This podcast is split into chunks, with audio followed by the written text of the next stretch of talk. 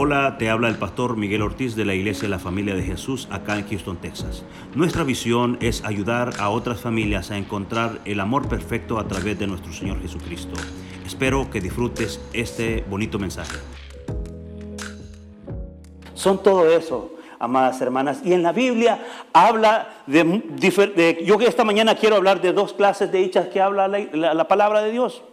Unas hechas que de acuerdo a lo que nosotros vamos a estudiar, porque vamos a estudiar dos clases de hechas que habla la Biblia, hubieron unas hechas que para el mundo eran estériles, pero cuando vinieron al Señor fueron mujeres fértiles, porque Dios es el único que puede darte la fertilidad y no solamente de hijos en tu vientre, pueden ser fértiles ya con los hijos que ya tienen porque puede hacer en tus hijos cosas impresionantes. Yo la primera mujer que yo quiero que estudiemos en esta mañana la vamos a encontrar en Génesis capítulo 11. Es la madre o la matriarca de la nación de Israel y solamente vamos a leer un versículo, capítulo 11, versículo 30. Yo leo la palabra del Señor en el nombre del Padre y del Hijo y del Espíritu Santo.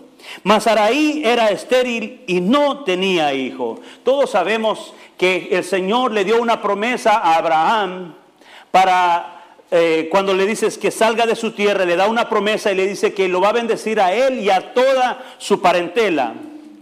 Pero Abraham y, Sara tenían un problema, no tenían hijo. Abraham y Sara salieron de aquel lugar. Dice que Abraham le creyó a Dios y salió de aquel lugar y fue y, estuvo eh, por mucho tiempo eh, caminando en la dirección que Dios le llevaba. Y Sara no podía tener hijos. Era una mujer estéril. Pero Sara se aferró a su esposo, eh, aprendió a obedecer a Abraham en el camino y llegó el punto que Sara se le había quitado la costumbre de las mujeres, como, como normalmente se dice. Ya, ya Sara dijo, ya, ya, no puedo tener hijos. Podría haber pensado Sara en ese momento, ya se acabó. Y de hecho quizás en algún momento en la, en la, historia a veces nosotros usamos la parte en donde Sara le dice a Abraham, Abraham, llégate a Agar. Le dice, llégate a Agar para que, porque de ahí voy a tener hijos. Y a veces se toman esas malas decisiones no sabiendo esperar. Cuando Dios te da una promesa, Dios la va a cumplir porque dice la Biblia que Él es fiel. Y Dios le prometió a Abraham y a Sara que le iba a dar un hijo, pero iba a ser en el tiempo de Dios. Dios le dijo, yo te voy a dar un hijo y de tu descendencia y la voy a bendecir, voy a bendecir a todas las naciones. Sara era una hija, era una mujer. Y todos sabemos que fue la madre de Isaac. También vemos enseguida a otra mujer que fue estéril. Después de Sara, vemos a Rebeca, la esposa de Isaac. Qué coincidencia, ¿verdad? Parecería que, es algo que fue puesto ahí con un propósito, pero dice que ella tampoco podía tener hijos. Pero cuando su esposo Isaac dice que ora por ella en Génesis, dice que Isaac ora para que ella tenga hijos. Génesis capítulo 25, uh, versículo 21, dice que él ora por su mujer para que tenga hijos. Y Dios contestó esa oración. O sea que si nosotros vemos este punto de la esterilidad, para Dios eso no es un problema. Para Dios no es problema de que una mujer no pueda tener hijos. Él puede hacerlo. Él puede fertilizar los vientres de una manera sobrenatural. La siguiente mujer que nosotros vemos en la Biblia también es Raquel, la esposa de Jacob, siempre en la misma familia. Raquel no podía tener hijos. Dice la Biblia que Raquel llegó a un punto de tan, tan molesta con, con Jacob que le dijo, ¿cuándo ¿hasta cuándo me vas a dar hijos, Jacob? Jacob le dice, ¿si acaso soy yo Dios? ¿Acaso yo, soy el culpable de esto? ¿No, es que Dios no ha permitido hasta este momento? Dice la Biblia también que ella concibió porque Dios se acordó de ella, porque yo creo que así como ella estaba siempre clamándole a Dios porque estaba insistiendo, yo quiero tener un hijo, tú dijiste que ibas a bendecir, me ibas a bendecir a mi familia, ella estaba clamando por ese milagro, no creo que esa hija se detuvo, todo el tiempo estaba orando, todo el tiempo estaba peleando, ella estaba peleando por ese milagro, quizás ahora no sea que estás peleando por un hijo, quizás sea por un milagro personal en tu vida. Quizás sea porque estás orando por un hijo, por una hija, que estás esperando que venga a los caminos del Señor, o quizás estás orando por tu esposo, o, por un familiar que conozca del Señor. No, no te detengas, tienes que creerle a Dios que Dios va a hacer la obra. Dios permitió de que pasaran esas situaciones para que para mostrar su gloria. Porque los nacimientos de estas personas, de estos, de estos hijos que nacieron a través de estas mujeres, son, fueron nacimientos sobrenaturales que impactaron la misma nación de Israel. Y ahora nosotros aprendemos de ellos. Y eso nos enseña a nosotros a siempre poner nuestra confianza en Dios. Otra mujer que habla la Biblia que era estéril es la mamá de Sansón. Dice la Biblia que eh, esta mujer eh, se le aparece el ángel y le dice que eres, estéril. Declaró la palabra sobre ella, le dijo, eres estéril, pero ya no va a ser más estéril. Y, le da en su vientre instrucciones cómo crecer a su hijo. Y este hijo se viene a convertir en uno de los libertadores porque empieza a pelear con sus enemigos. Dios no solamente le dio a la mamá de Sansón un, un hijo, le dio también un libertador para que peleara por su familia. Así Dios te está dando hijos para que peleen por tu familia. Otra mujer que nosotros miramos en la escritura es Ana. A mí me encanta la historia de Ana. Yo, la he leído muchísimas veces. Me, encanta esa historia. Porque Ana dice que eh, eh, su esposo, Manoa, dice que él estaba, eh, él tenía dos esposas, Ana y Pinina. Y dice que Pinina la, decía, ay, yo, soy mejor que tú. Yo soy mejor que tú porque yo tengo hijos y tú no tienes hijos. Y Ana vino a derramar lágrimas en el altar en la presencia de Dios. Y Dios le concedió un hijo al cual ella se comprometió a entregárselo al Señor. Pero no solamente le dio un hijo también a Ana, sino que también le dio un profeta para toda la nación. Este profeta fue aquel el que ungió al rey David, aquel que el Señor le habló desde que era un niño, para que él, eh, hiciera una función muy especial. Así Dios está obrando en esta iglesia. El Señor te está dando hijos para que sean eh, profetas, para que cambien la historia de tu familia. Las mujeres que la gente decía que no valían nada porque no podían tener hijos, porque en aquel tiempo, y todavía ahora, una mujer que no podía tener hijos no era bien vista. Una mujer que no tenía hijos era como que no tenía valor. Pero sabe, cuando una mujer viene, cuando una hija viene a los caminos del Señor, cuando se aferra al Señor, cuando le cree al Señor, el Señor puede hacer todo lo que el enemigo quiere en contra para ti, lo puede convertir para bien. Estas mujeres que eran estériles, Dios cambió sus vidas. A Sara le dio el hijo de la promesa la cual nosotros ahora siempre estudiamos, esas promesas. Cuando no piensas que no vas a alcanzar una promesa, mira, mira a Sara. Ella alcanzó su promesa.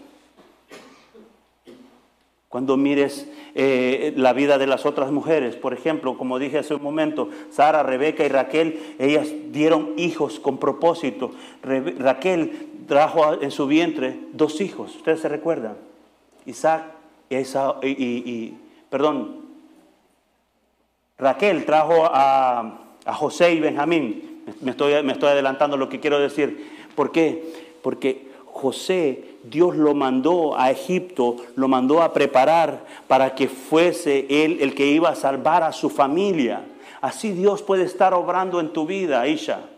Esta mañana Dios puede estar en tu vida. Dios está preparando tus hijos para que en un tiempo ellos te puedan ayudar, te puedan a salir adelante. Lo que estás haciendo no lo estás haciendo en vano. No, no dejes de creerle a Dios.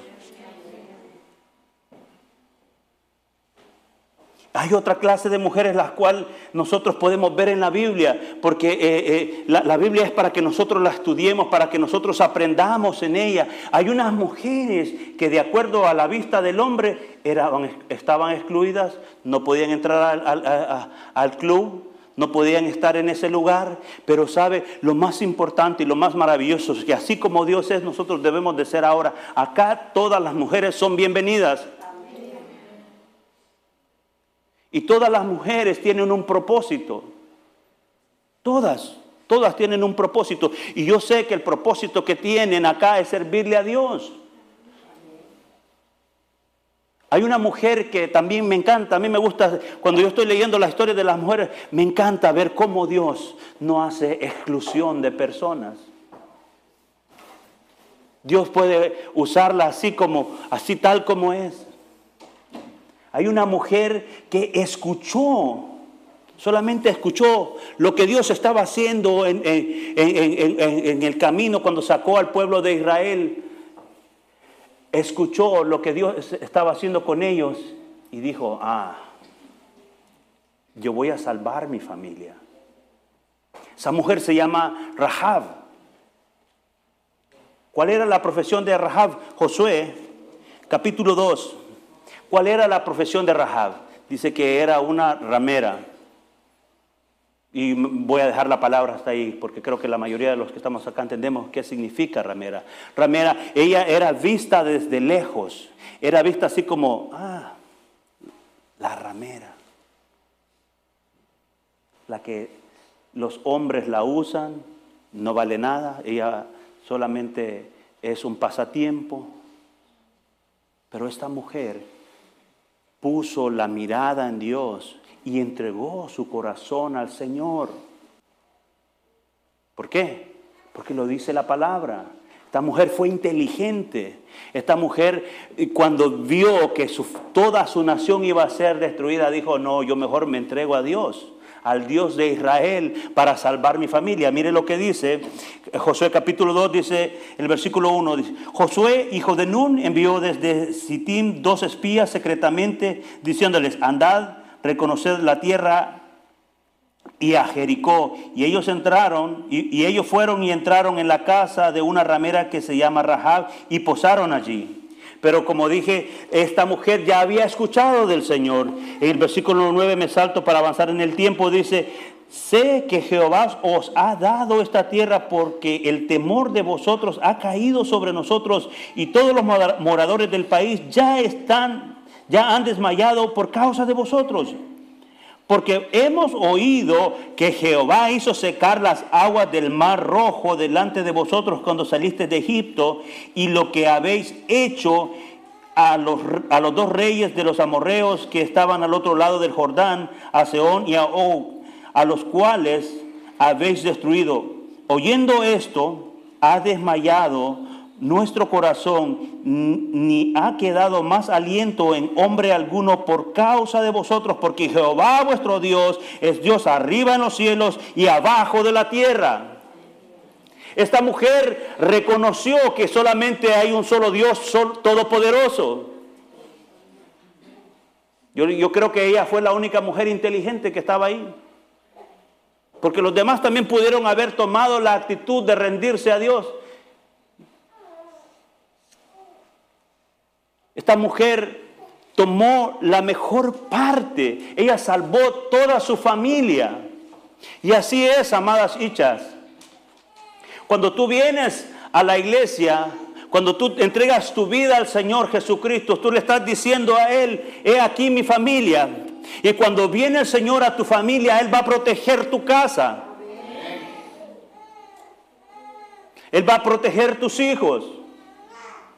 Esta mujer, dice la escritura en el capítulo 6, en cuando, eh, eh, cuando llega el pueblo a tomar posesión de este lugar, en la única familia que fue salvada fue la familia de Rahab. Vivimos tiempos muy peligrosos, amados hermanos, en donde necesitamos que todas las familias, que todos los hermanos y las hermanas pongan su confianza en Dios y que le entregue el corazón totalmente, porque Rahab le entregó su corazón, porque dijo, todo nuestro corazón está desfallecido a causa de ustedes, porque reconocemos que solamente hay un Dios en los cielos y en la tierra. Y ese mismo Dios de aquel tiempo es el mismo Dios de hoy. Ese Dios que salvó a Rahab puede salvar tu familia, tu familia de la catástrofe, del problema, de la cualquier situación que tenga. Él, él, él lo puede hacer otra vez. Ella fue inteligente. A pesar de que había sido excluida, se entregó a Dios y no a su pueblo. Otra mujer que nosotros vemos en la Biblia es una mujer que me, encanta, esta historia. Todas las historias de las mujeres me encantan. Ruth, la moabita. Dice la Biblia que eh, eh, Noemí, su suegra, ella se fue a Moab porque había escasez, había una situación en la cual fueron empujados a llegar a esta tierra, la cual perdió a su esposo, perdió a sus hijos, eso solamente se quedó con sus dos nueras. Llega el punto en donde eh, Noemí reúne a sus, a sus nueras y les dice, nueras mías, ya ustedes no tienen marido, yo me voy a regresar a mi tierra, ustedes váyanse, como dicen por ahí un dicho, ¿verdad? Calabaza, calabaza, cada quien para su casa, ustedes váyanse para su tierra, yo me voy para Israel, porque allá es donde tengo que morir. Pero Ruth tomó una actitud diferente que, la otra, que Orfa. Dice que Orfa sí se. Sí, suegrita, te amo, pero ya, chao, chao, me voy. Ruth no fue así. Dice Ruth que le dijo a su suegra, suegra, donde quiera que tú vayas, yo quiero ir ahí. Qué amor, qué amor por su suegra. Por eso decía, las hijas son todo, son madres, son hijas, son hermanas, son suegras, son nueras, son tías, son todo. Y le dice Ruth, no, no me pidas, no me pidas que me vaya.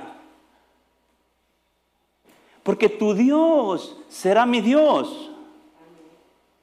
Ella también le entregó su corazón al Señor.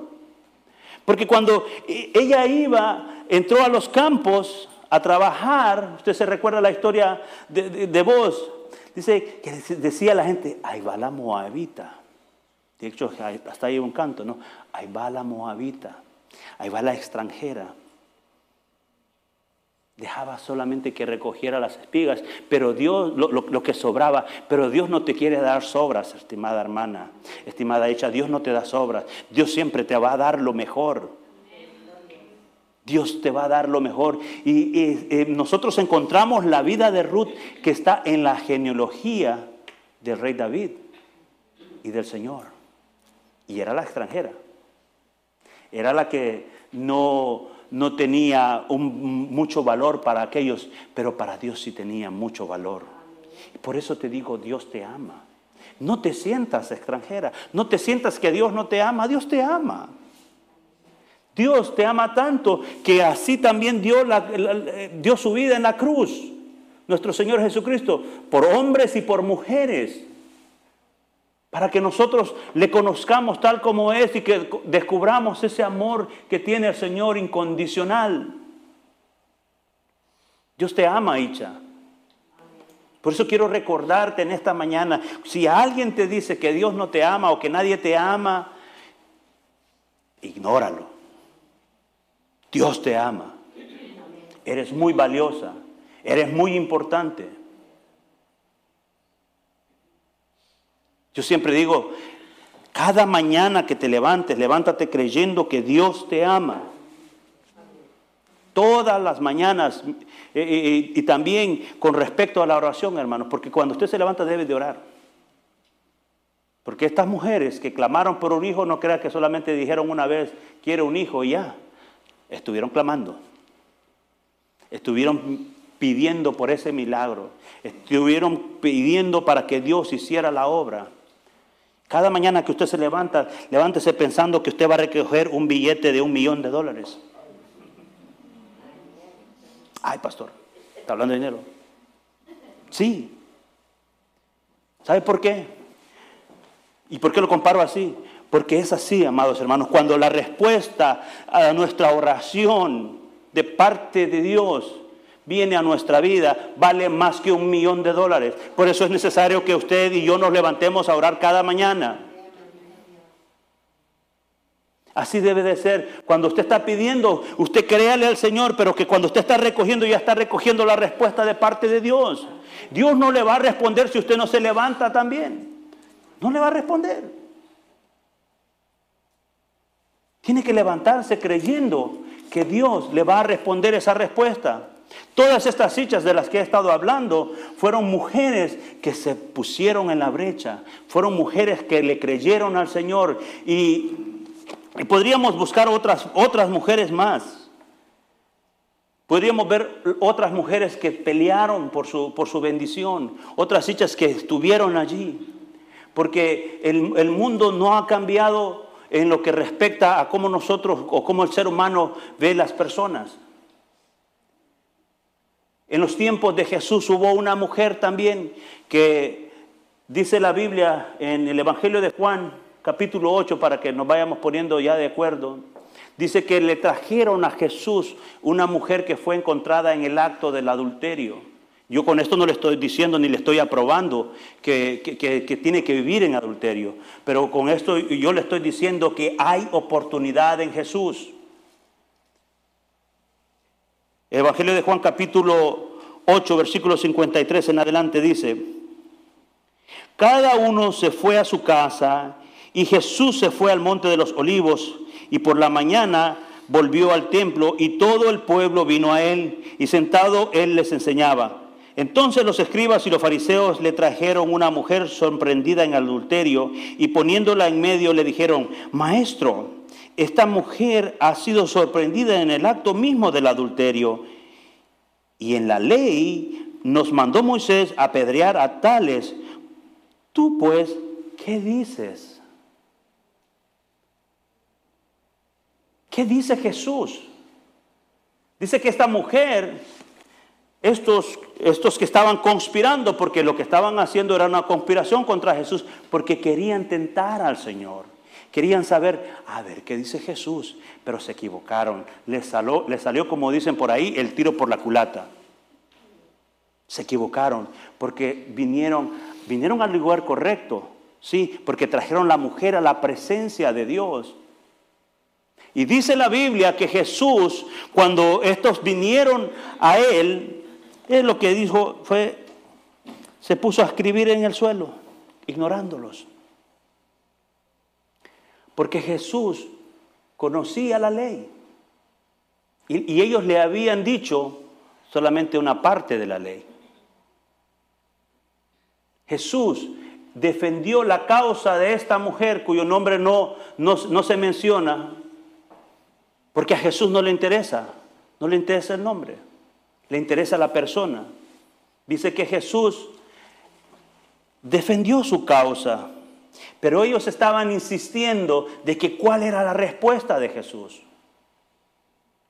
Jesús, yo pienso que se recordó donde dice la palabra que eh, en Levíticos capítulo 20, versículo 10, dice que eh, la Biblia dice que si un hombre y una mujer eran sorprendidos en el adulterio, tenía que traerlos a los dos porque los dos tenían que morir. Y ellos solamente, estos fariseos trajeron solamente la mujer. ¿Y dónde estaba el hombre?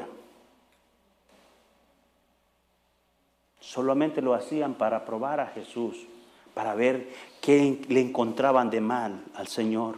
Y la respuesta del Señor o este abogado que nosotros tenemos, para, tanto como para hombres como para mujeres, es el mejor abogado. Él no ha perdido ni un caso todavía. Dice, mas esto decían tentándole para poder causarle, acusarle. Pero Jesús inclinando hacia el suelo, escribía en tierra con el dedo y como insistieran en preguntarle, se enderezó y les dijo, el que de vosotros esté sin pecado sea el primero en arrojar la piedra contra ella. E inclinándose de nuevo hacia el suelo, siguió escribiendo en tierra.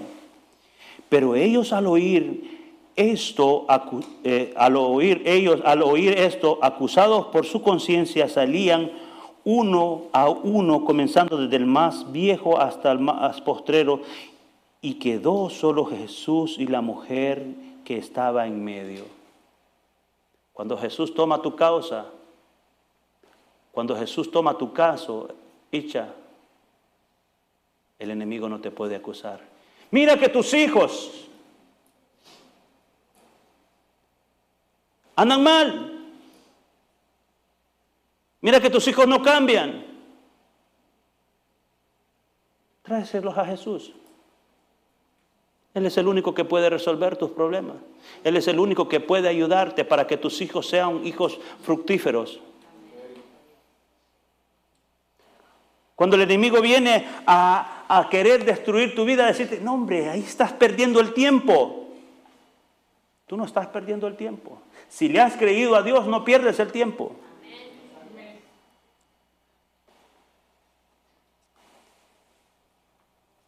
Enderezándose Jesús y no viendo a nadie sino a la mujer, le dijo, mujer, ¿dónde están los que te acusaban? Ninguno te condenó. Le dijo ella, ella dijo, ninguno, Señor. Entonces Jesús le dijo, ni yo te condeno, vete y no peques más. Esa es la clave, hermanos.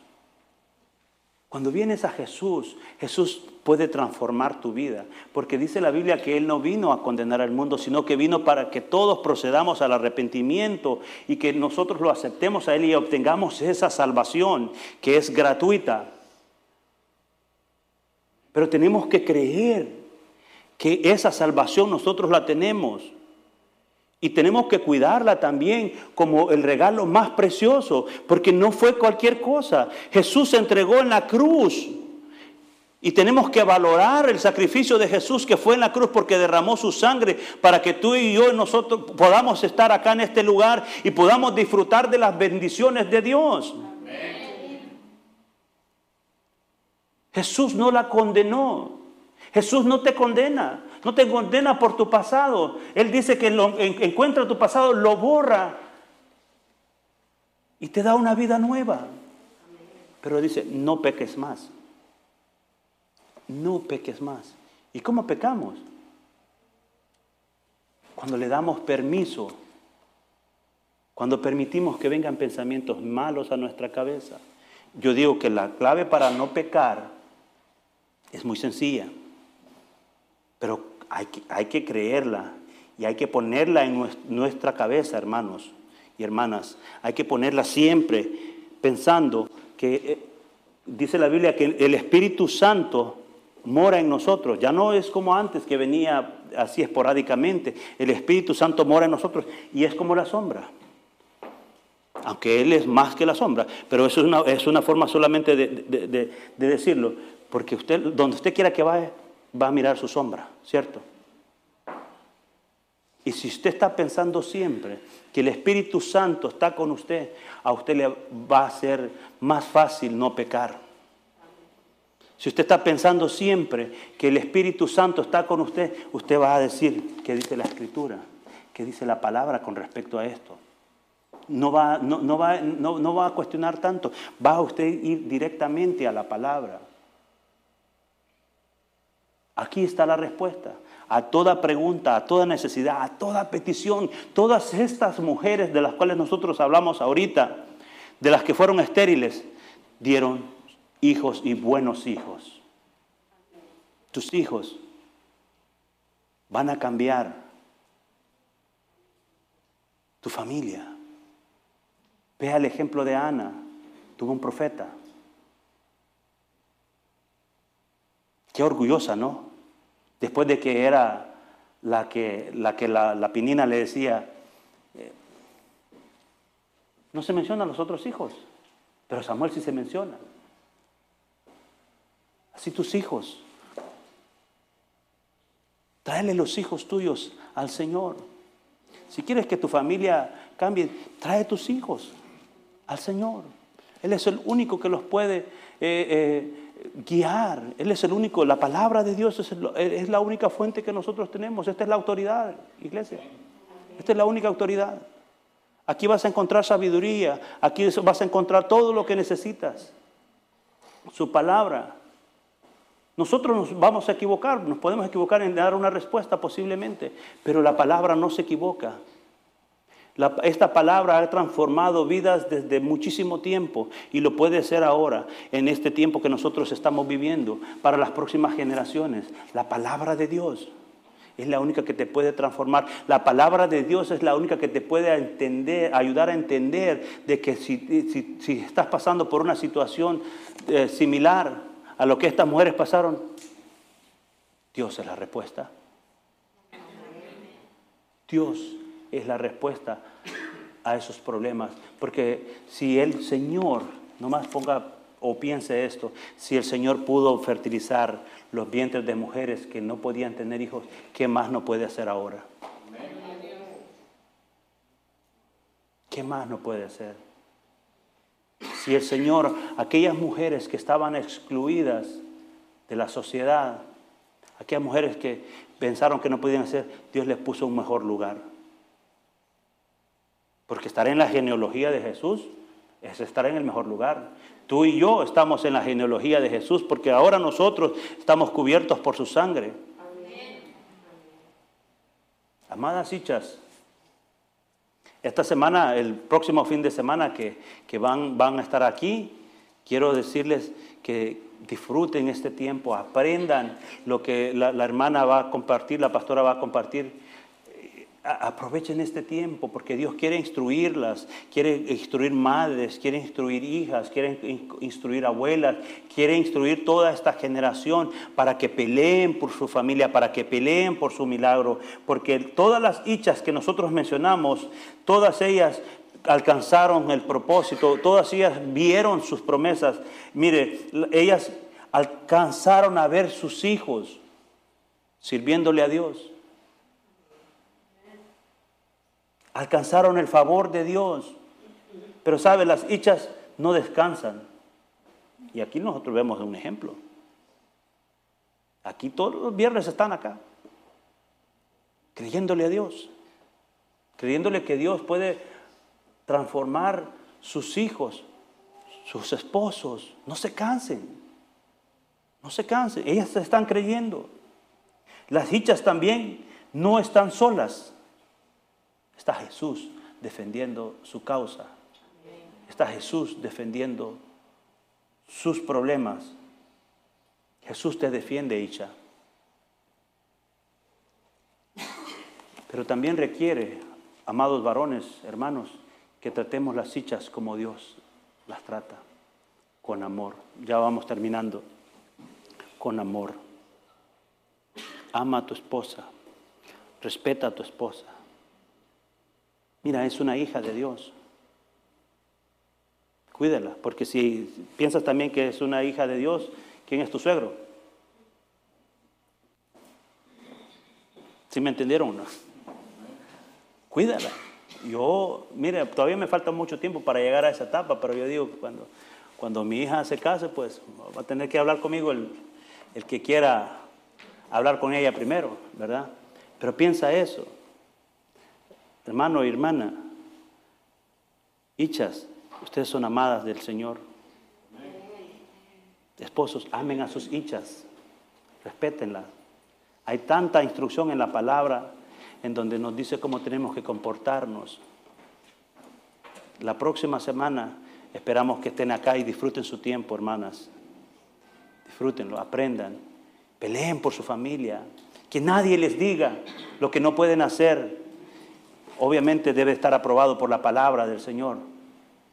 Pero que nadie te diga que tus hijos no valen nada. Tus hijos valen mucho. Tus hijos valen mucho. Tu familia vale mucho. Vale la pena pelear por su familia. Vale la pena también creerle a Dios.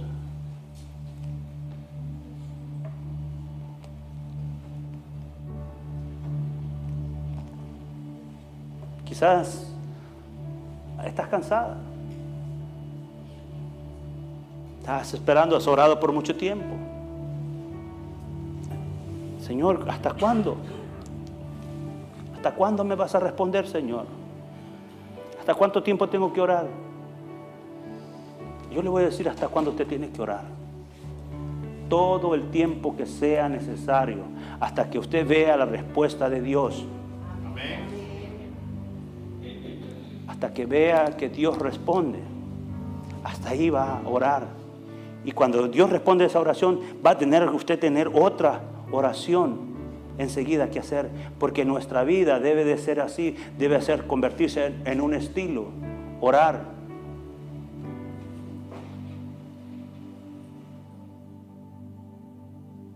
Dios está levantando esta generación.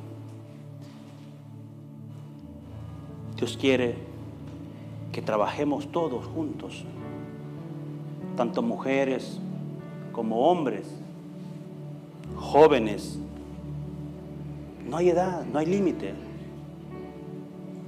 Mire, Sara ya estaba señora, ya era muy adulta. Y el Señor cumplió su promesa. O sea, no hay un tiempo límite para cuando Dios va a responder. Solamente tiene que afirmarse. Y afirmarse, amados y amadas, afirmarse al Señor es estar aquí creyendo que Dios va a responder. Dios va a responder. Y yo no me voy a mover hasta no ver la respuesta de Dios. Yo creo en su palabra. Yo creo que Dios dijo que Él iba a bendecir mi casa, mi familia. Y así es. ¿Sabe? Yo creo que esas mujeres estaban quebrantadas llorando delante del Señor. No lo dice, pero yo, yo me lo imagino. Yo me imagino que le decían, Señor, ¿hasta cuándo? ¿Hasta cuándo voy a ver la respuesta? Hasta cuando entregues tu corazón completamente a Él. Rahab entregó su corazón. Estaba desfallecido. Y Dios lo restauró y le permitió habitar y disfrutar los beneficios de ser un hijo de Dios porque estuvo protegido en medio del pueblo de Israel. Amén. No te canses, ya. Créele a Dios. Cree que Dios puede hacer lo que Él prometió.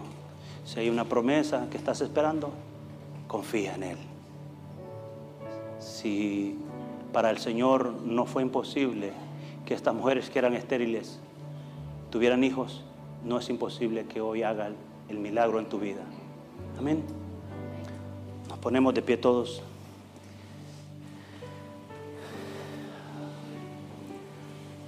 Amado Señor, venimos delante de ti dándote gracias primeramente porque eres bueno. Te damos gracias por estas hichas valientes que están en nuestra congregación. Te ruego, Señor, que escuches sus peticiones. Señor, cada vez que una mujer, que una hicha venga a este lugar con un corazón dispuesto a entregártelo a ti, Señor, por favor escúchele. Señor, si hay alguna necesidad también que nosotros desconocemos, usted que escudriña los corazones, le ruego que también escuche. Si alguien necesita también, Señor,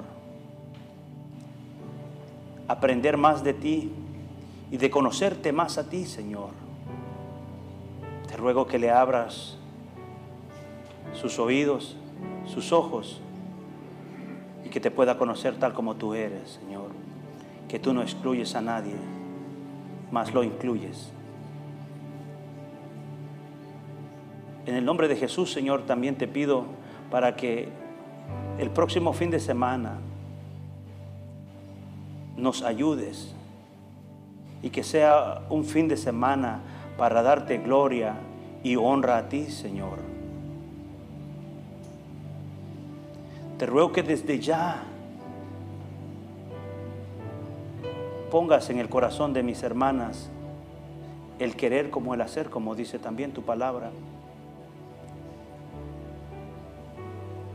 Ayúdalas también a ser buenas madres, buenas hijas, buenas hermanas, buenas cuñadas, buenas nueras, buenas suegras.